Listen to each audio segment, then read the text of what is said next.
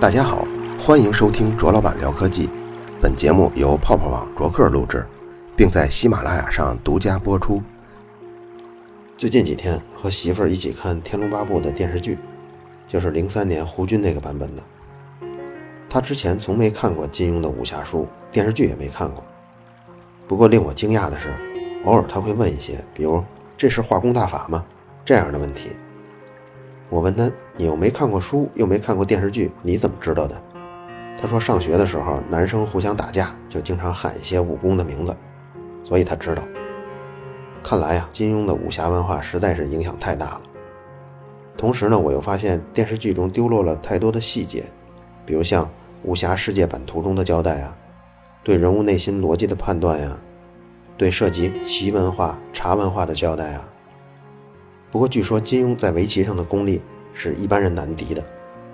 比如1993年3月份，金庸第三次去中南海，丁光根在钓鱼台国宾馆宴请了他。当时作陪的是聂卫平。吃饭的时候，丁光根就问聂卫平说：“你有几个弟子啊？”聂卫平回答说：“是有好几个弟子，不过水平最好的是马小春，但真正拜过师的只有查先生。金庸本名是查良镛嘛，所以查先生就是金庸。我当时就想，金庸拜聂卫平为师是走客套呢，还是什么政治安排，或者是真有师徒之谊呢？”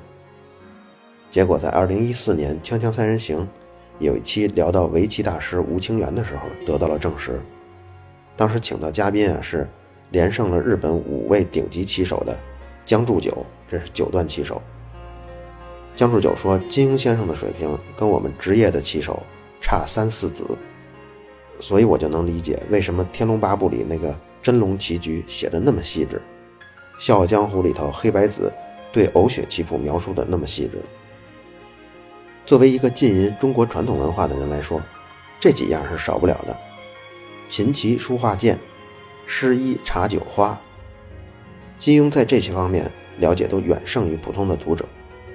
不信，咱们可以回想一下，比如说弹琴的情节，或者用琴做武器的都有谁？下棋的咱们刚才说过，真龙棋局啊、欧血谱啊。书法或者用判官笔做武器的都有谁？刀剑之道呢，在小说中就更多了。茶酒花也分别都有对应的故事，而医就指的是中国传统医学了，或者是中国古代医学。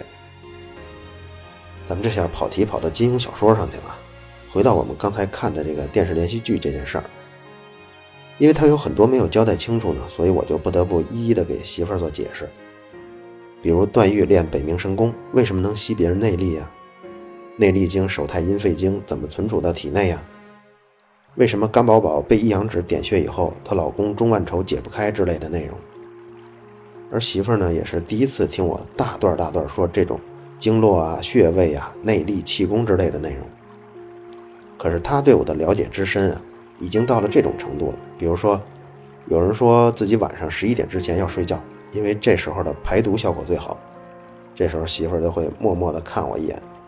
好像在说你心里头又鄙视这人了吧？所以他也很自然的要问：经络跟穴位到底管用吗？我先讲一个故事。一九六三年的时候，朝鲜的平壤大学在《朝鲜医学科学杂志》上发表了一篇论经络系统的文章。这篇文章作者是金凤汉，他把经络用自己的名字称为“凤汉管”，说这是一种直径大概五十微米左右的小管道。而且除了凤汉管以外，他还声称发现了金凤汉小体跟凤汉液。接着呢，咱们国家人民日报就把这个四十页的论文全文用两个整版跟一个半版翻译转载了这篇论文，同时也刊登了卫生部致电朝鲜保健省的贺电。你想，这么一个中央机关报，用这么大力度报道一件事儿，大概是前无古人后无来者了。紧接着，光明日报还有各省市的机关报纸。全都整齐划一的大篇幅的报道这一发现，盛赞这项伟大的成就。不过随后，包括中国在内的世界各国的医学界，也根据金凤汉的论文进行了追溯性的实验。这种实验咱们在节目中曾经反复提到过，就是说，如果你用某种实验方法得到了一个令人惊讶的结果，那么这个结果暂时是不会被同行认可的。这个领域的科学家会自发的用你论文中描述的条件重复你的实验，他们的目的就是要看看，用你的方法能不能得到和你相同或者相似的结果。如果大家做完实验以后都复现了你的结果，那么你的发现很快就会得到更深入的研究。比如有些发现是只知道结果很意外，但并不知道为什么会得到这样的结果，所以大家后续的发现就会走得越远，告诉你。这样的结果是怎么来的？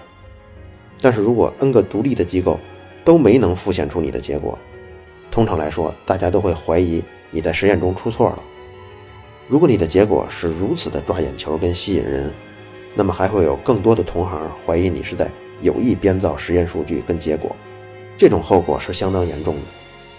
同行包括谁呢？比如和你一起在这个领域中做科研的科学家，你实验室的领导。你学校或研究机构的领导，你所在领域学术期刊的编辑跟审稿的人，如果科学家为了快速出名而挑选了一个非常受关注的领域，然后造假的话，结局会非常惨的，因为今后没有学校跟机构敢聘用你搞科研，也没有学术期刊愿意刊登你的论文，你的学术生涯就此就完蛋了。咱们说回来，金凤汉的实验被奥地利、日本甚至中国的很多科学家重复了。但都不能得到它的结果。谁都没有发现所谓的经络和与之相关的穴位结构，尤其是欧洲跟日本的科学界，不断要求金凤汉公布后续的研究成果。这个金凤汉呢，始终拿不出有力的证据，最终突然消失了。他消失呢，也是一个谜，因为朝鲜这个国家大家都知道，他还是真能干出足球比赛输了让球员去挖煤的事儿啊，所以外界猜测也很多。有的说呢，因为他把这事儿闹得太大，让朝鲜的领导人很尴尬，所以内部处理了；也有的说他承受不了政治高压，跳楼自杀了。反正朝鲜官员公布的结果呢是金凤汉自杀。为什么一个朝鲜的医学研究会引起当时那么多发达国家的重视呢？那就是因为现代医学对人体的循环系统的观察已经比较细致了，连肉眼看不见的毛细血管等组织。也都能在显微镜下找到，无论尺寸多么小，总占据一定的物理空间吧。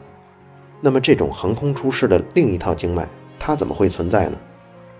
至少人体里也必须找出一定的空间来容纳它。比如外科医生手术，如果切断了血管，血会一下喷出来；切断了神经呢，后果也比较严重。假如真的存在经脉的话，全世界外科医生每天那么多手术，也应该切断了无数的经脉。因为他们并不了解这个理论，而经脉在传统的医学理论中却又是那么重要。按理来说，国外的医院每天都应该有大批的外科手术医疗事故才对。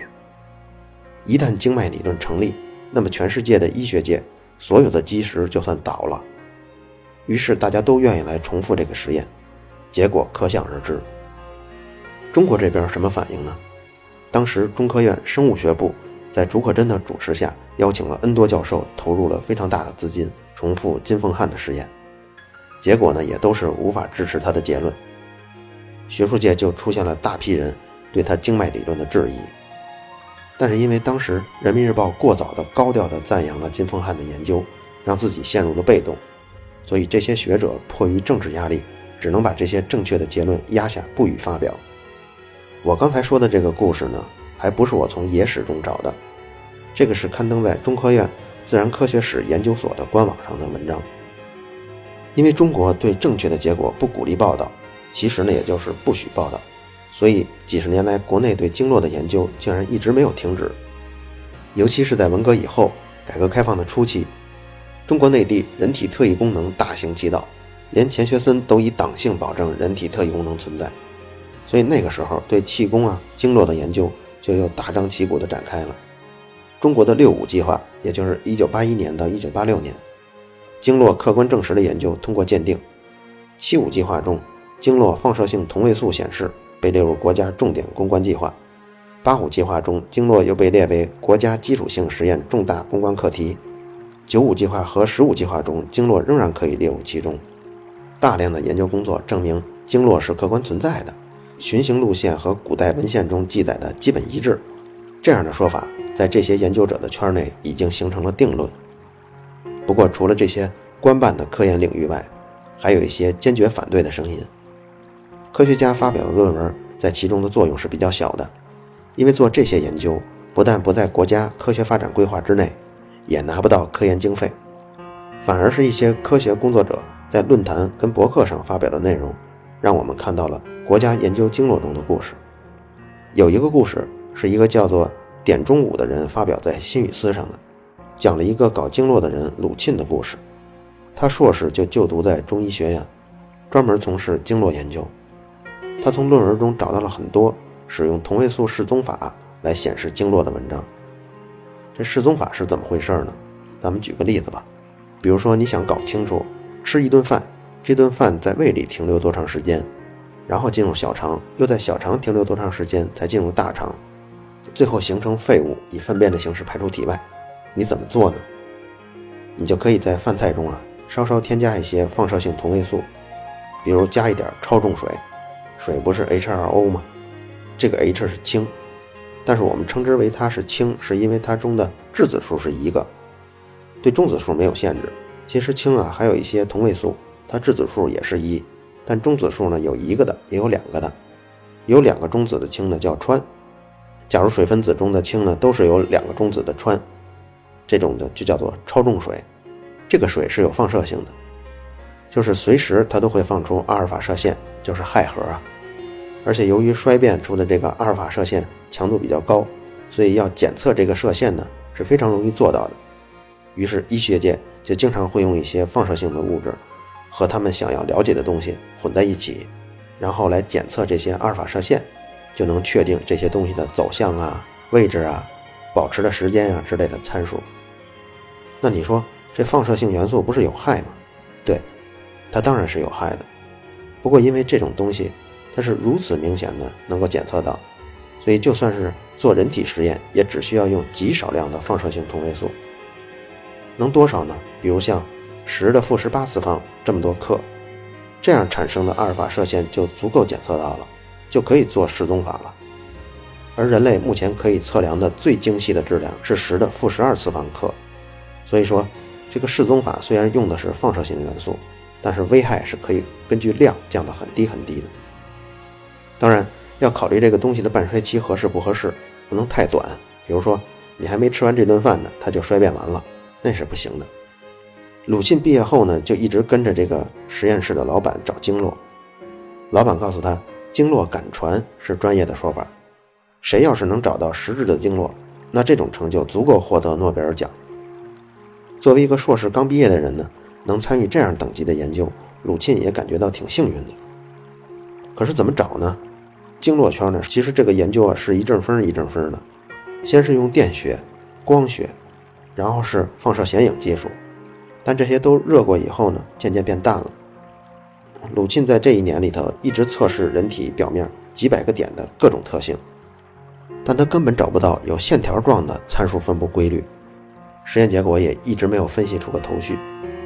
老板呢，就是让鲁沁一直测，一直测，最后得不出有价值的结果呢，鲁沁只好把这些海量的数据整理好了以后给老板了，也没有发论文，因为测的比较久。所以鲁沁也有很多测试的心得，还改进了一些测试方法，比老板之前教给他的那些办法还好。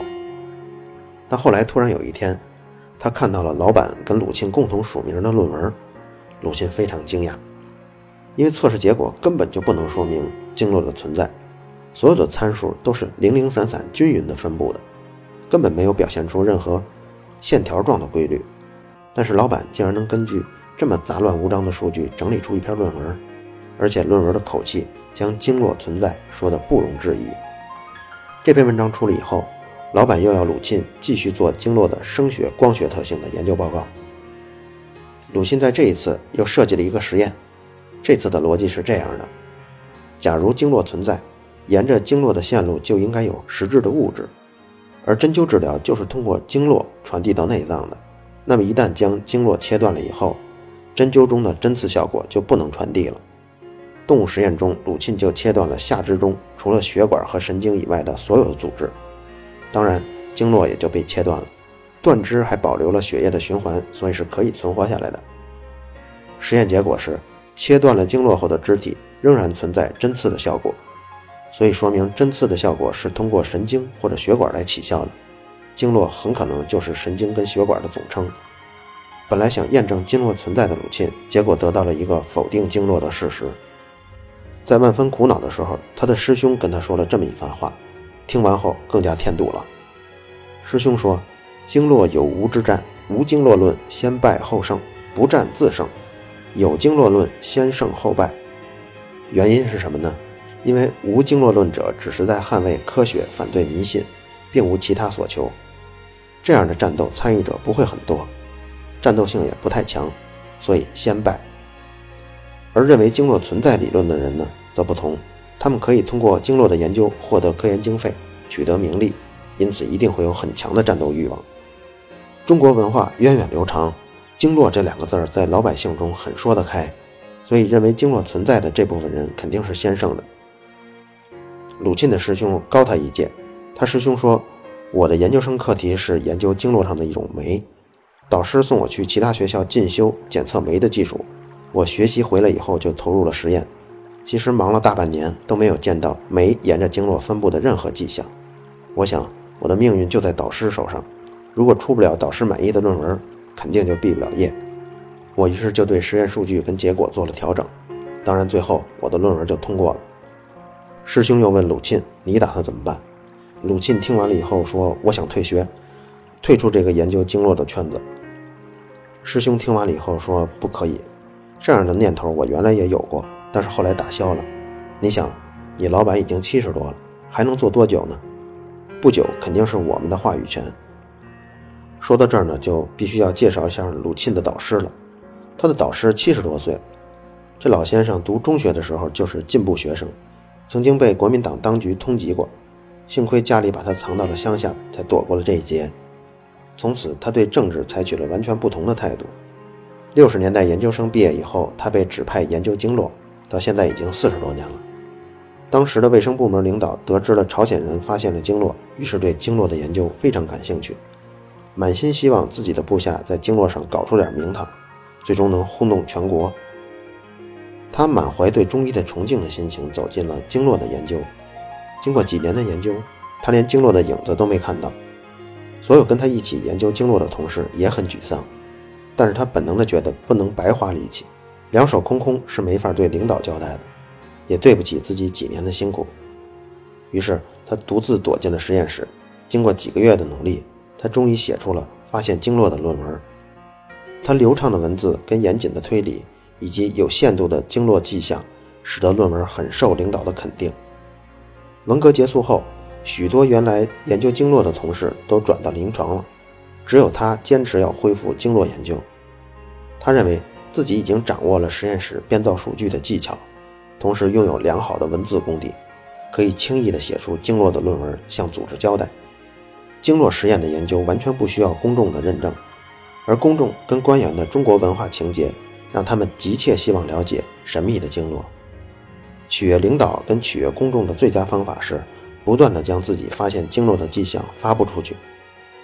八十年代，国家科技部门果然将经络作为研究项目了，国家给的钱数量相当大，研究结果还是允许有两个：经络存在或者没有经络。但是没有想到，竟然也有人堂而皇之地做出有经络的结果。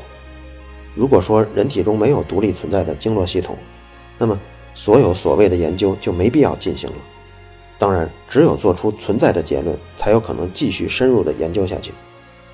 中国式的经络研究一晃走过了半个世纪，通过几代人不懈努力，可以说，在经络研究这一特殊的科研项目上，已经形成了三条完整的链：政治链、学术链和经济链。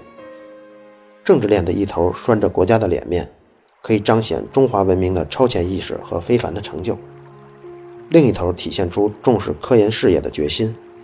学术链的上端是政府对中医的关怀和支持，中端是科研管理部门对经络研究价值的认可，下端是科研人员对经络研究的痴迷和热情。经济链连接国家科研管理部门、课题承担单位跟课题承担者，因为有研究经费这条金色的纽带，国家需要精神，政府官员需要政绩，科技人员需要成果。因此，如果每个环节利益都能达到统一跟和谐，各个部分的利益都可以相互关照，靠经费滋养起来的科技之花，在堂而皇之的学术资源中尽情绽放，这样和谐的场面真可谓三全其美。这个故事啊，后面其实还有很多内容，咱们就先讲到这儿。接下来呢，咱们看一看一千多年前古人是怎么说经络的。这些内容出自《黄帝内经·灵枢·经脉》。经脉十二者，浮行分肉之间，深而不见。诸脉之浮而常见者，皆络脉也。这句什么意思呢？说的是络脉是肉眼可以常见的，经脉是分布较深的，在肌肉中穿行，看不到。上过中学生物课的人看到这句以后，都会意识到，这说的就是静脉跟动脉啊。静脉在皮肤表面分布的比较多，动脉在皮肤表面上看到的就比较少嘛。还有这句：“皇帝曰：人始生，先成精，精成而脑髓生。骨为干，脉为营，筋为刚，肉为强。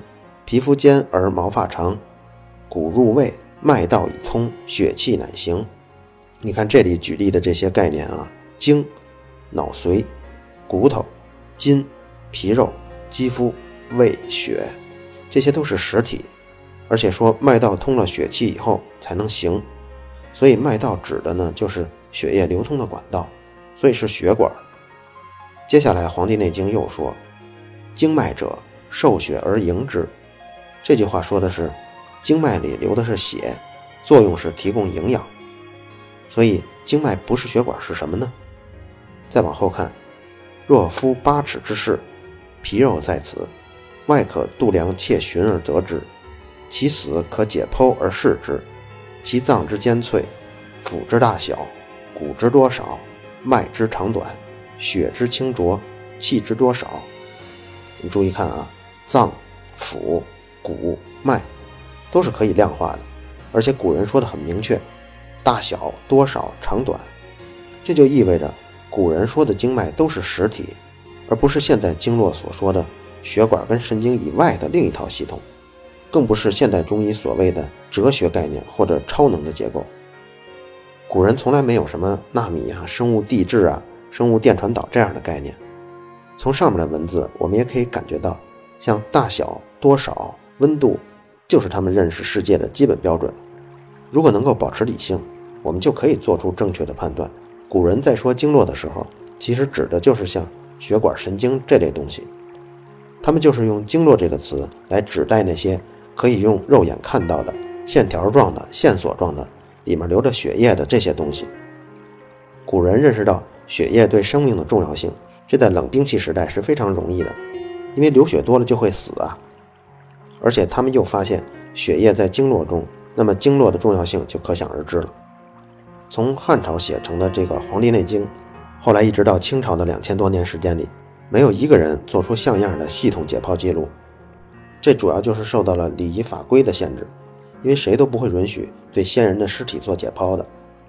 所以直到清代，人体解剖上的知识水平依然没有任何的进展，自然也分不清血管跟神经了，所以通通用经络来指代一切。现代社会，我们无法想象一个领域在二十年都没有任何显著突破这种事儿，但是这在人类历史上就是很常见的。那你问西方为什么会在几百年前就有了比较细致的人体解剖结构呢？其实这和他们文艺复兴的关系很大。在西方，宗教对人们心灵的束缚还是很紧的。比如贵族跟富豪们有了钱以后，就想为上帝贡献点什么，于是呢就修教堂，还会请绘画大师画壁画。壁画的内容呢，基本都是圣经故事中的场景。这些画家在追求写实风格的作品时候，会遇到瓶颈。那就是人体结构，于是有些感冒天下之大不韪的画家，比如像达芬奇或者米开朗基罗，他们就会在深夜偷偷跑到城外，挖出死尸做解剖，从骨骼肌肉开始用画笔来记录，这样画出来的作品才会有血有肉。而这些解剖结构一旦被当时从事医学的人看到，会解决他们很多的困扰，也会激发他们做更多的医学角度上的解剖。但这些也是西方经历了近千年才发展出的医学。人类的文明却不是一步一个台阶往上走的，而是起起伏伏。只不过最近二百年才出现了突飞猛进的发展。中国古代人说的经络是一种质朴的概念，因为那时候的知识水平有限，不具备解剖的条件来观察人体，所以就粗糙的把现在所说的血管跟神经统称为经络。古人在描述经络的时候，跟描述肌肉、关节儿是同等的地位，而经络的虚无缥缈、神话是最近几十年才出现的。主要原因就是现代医学对中国古代医学从业者的冲击，于是中医中的心、肝、脾、胃、肾，到了最近几十年，全变成了不是具体的器官，而是功能性的概念了。经络里也不能再流动血液了，因为最近几十年的中医要避开现代医学的血管系统跟神经系统，这样处理后，中国古代医学就一下变身成另外一种医学——中医。八十年代席卷全国的气功热，为什么让全国人那么痴迷？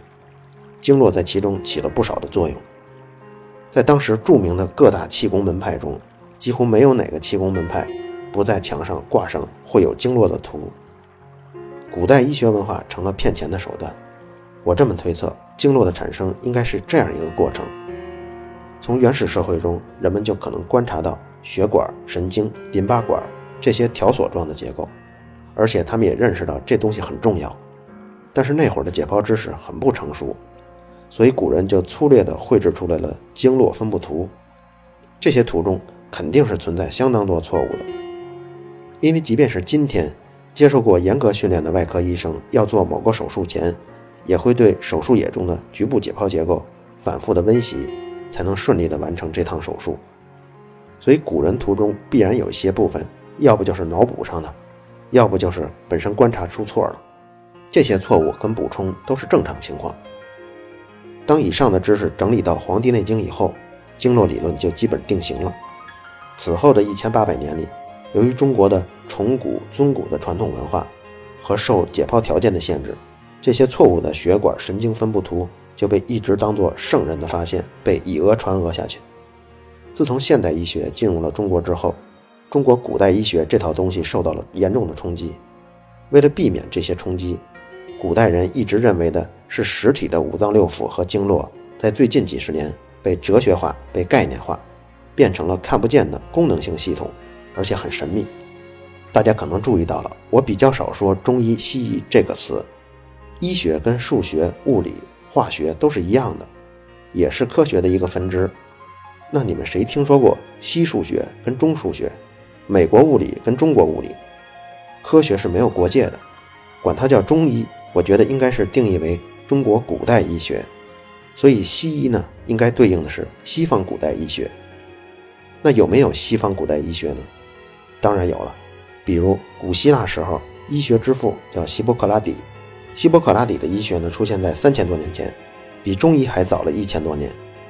那个时候他就提出了四体液学说。当时的四体液学说怎么说？就说人体啊，里面有四种体液：血液、黑胆汁、黄胆汁和粘液。这四种体液组合的比例不同，构成了每个人的不同的气质。而且希波克拉底还提出了一种描述人体联系通道的，叫 Philips。这个和我国古代的经络也很像。其实比古希腊更早几百年的古埃及，距离今天三千五百年前，也有过这种被称为 MyTo 的系统。古埃及治疗疾病呢，大多数都聚焦在如何疏通脉突，如何调节脉突，如何平衡脉突，如何从脉突中排出有害的物质。古代埃及人认为，人体的脉突形成了互相连接的管道的网络，能进行能量跟信息的流通。再比古埃及更早的早几百年的古印度，也有这种类似经脉的东西，叫 Nadis。这种 Nadis 管道系统呢？古印度人认为它携带了一种生命之液，叫 rasas，它从肚脐眼发出，联系到全身。